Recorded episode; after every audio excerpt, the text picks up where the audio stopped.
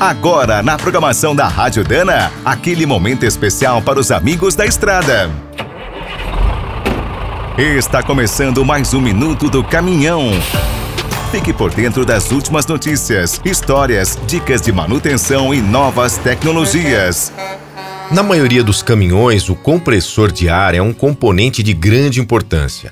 Garante o funcionamento perfeito dos freios. Sua troca por um modelo novo ou recondicionado não é difícil mas é preciso ficar atento aos detalhes para não perder todo o serviço.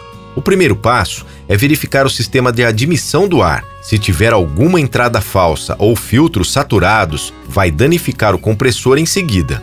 Outro cuidado que a maioria ignora é a necessidade de trocar o óleo e o filtro do motor, principalmente se estiverem com alta quilometragem. Como a maioria dos compressores modernos são refrigerados a água, o sistema de arrefecimento deve estar com o líquido e o filtro em ordem. Antes da montagem, ainda é preciso verificar a regulagem do ar, seja por governador ou válvula, e fazer uma limpeza completa no circuito.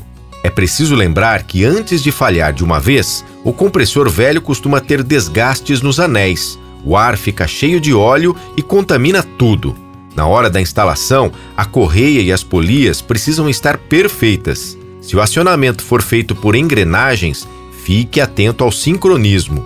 Uma última dica é nunca usar silicone ou junta líquida no compressor.